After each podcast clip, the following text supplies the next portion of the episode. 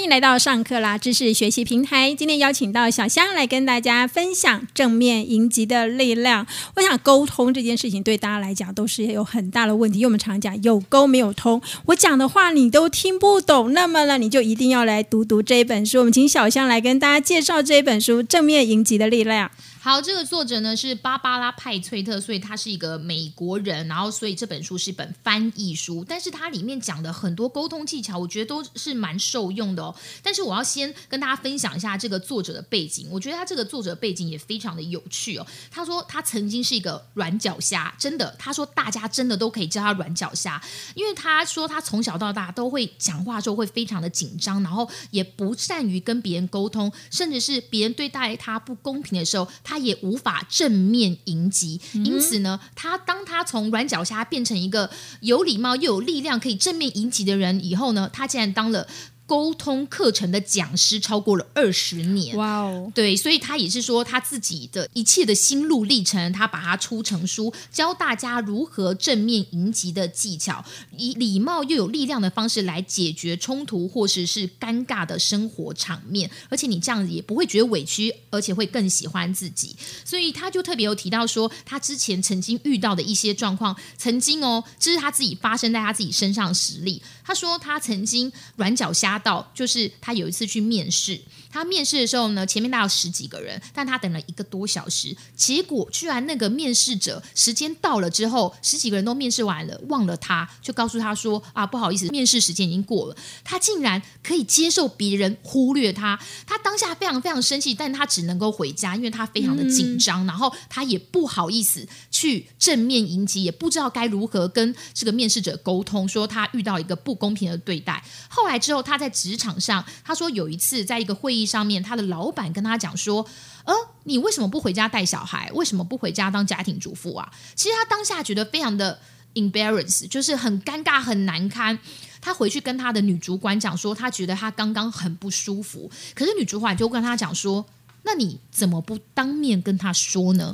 他才在那一刹那才才觉得自己被当头棒喝，说：“啊。”原来我是可以讲出来的，我可以吗？我可以讲出吗？对，你可以的。所以从这一个开始，如果你听到了这个分享这本书的话，你要试着让自己不要成为一个抱怨者、逃避者或是伪装者。对，我想作者是用他自己的亲身的经验了。不过，我想大家在做这件事情的时候，你要说出来这件事情，有时候可能又会表达的过了，好像是攻击。那攻击跟迎击其实是不一样的。我想作者在这本书里面有做很大的区别，对不对？对，所以呢，他有特别讲到说，正面迎击不是攻击哦，正面迎击的力量是不隐忍、不尴尬又不失礼的沟通方式。所以呢，他有特别提到，大家先开始进入一个 WAC 模式。W 是什么？W 就是 What，困扰你的实际情况是什么？你要先定义这个问题。A A 则是要求，Ask 你想要求对方做什么样的改变，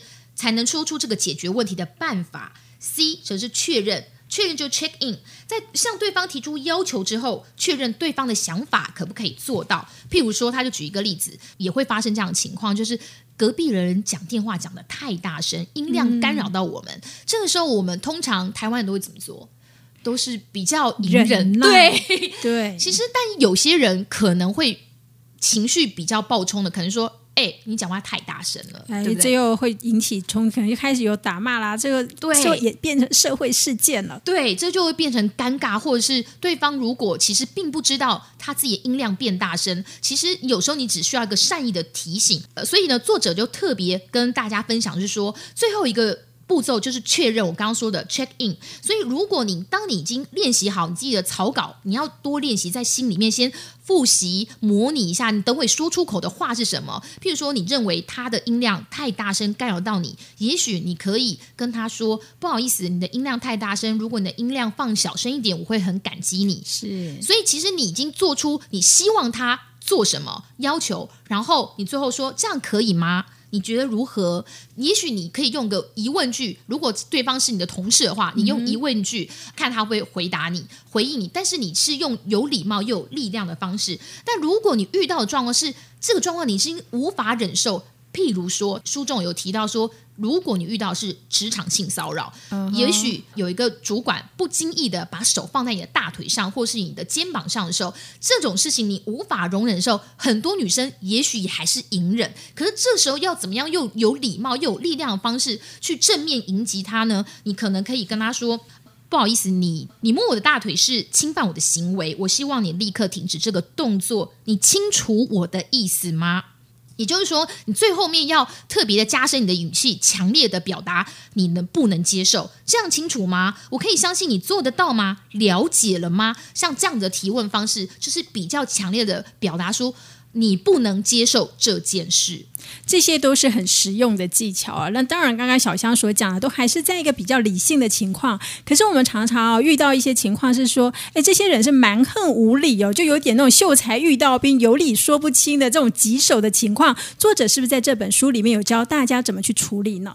对，其实呢，很多人遇到这种恶霸或者是不讲理的人，通常。有些人一般可能百分之八十人的回应就是直接也跟他无理的回去，但其实如果是遇到这样状况，你们两个人会发生的是冲突，最后的结果就是大家一起法庭见。是，这并不是真正能够做善于处理这个棘手状况的情形。所以该怎么办呢？其实如果当你发现你自己如果认为说你讲话的时候是掷地有声、铿锵有力，但如果你的举止中或是你的语气里面带着愤怒。或是激烈的行为的话，其实你是跟对方一样是非常无理的。这时候你要能做什么？他提醒哦，第一个你要先保持冷静，你要先深呼吸一口气，告诉自己说：“OK，没问题，我可以解决的。”先让自己冷静三秒，不要那么快的情绪就整个往上冲。第二个是不要回击别人错误的行为，不是让你用来。当做自己产生不良行为的理由，所以呢，如果你要当一个是有理又有力量的人呢，偏激的暴力的做法呢是解决不了问题的，而且反而会让你吃上官司。所以这个时候你尽量就说，请你冷静一点。第三，你要特别保持自己是在一个平静的状况下，这个当然都是要训练啦。所以这个书里面有特别强调说，这些状况呢，你都必须要一再的训练。不论是我们刚刚提到说你遇到的尴尬的情形，或是本来想隐忍的情形，或是现在我们提到的是遇到了恶霸或是不讲理的状况，你都要一再训练自己，尽量都是要保持一个冷静的态度，而且有礼貌行为，还有就是在心中要一直默念你想讲出来的这个草稿，在讲出所有的话语之前，都能够三思而行。多练习之后，你慢慢慢慢的就会找出一套模式。有没有比较一些特别的方法跟大家来做分享了？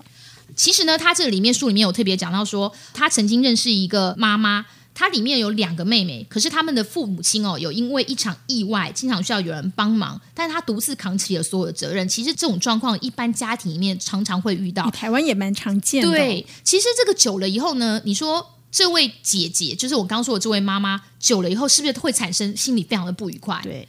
对，所以呢，他因为不想要影响到他跟他妹妹之间的关系，他一人独自扛下了这些所有的事情之后，但是他心里觉得非常非常的委屈，所以他最后面就爆发了，他就跟两个妹妹说：“你们为什么不帮忙？这很不公平。”然后呢，妹妹才回他说：“哦，我以为你喜欢独自处理这些事情。”嗯，所以其实从头到尾的根源根本不是说妹妹不愿意帮忙，只是你没有。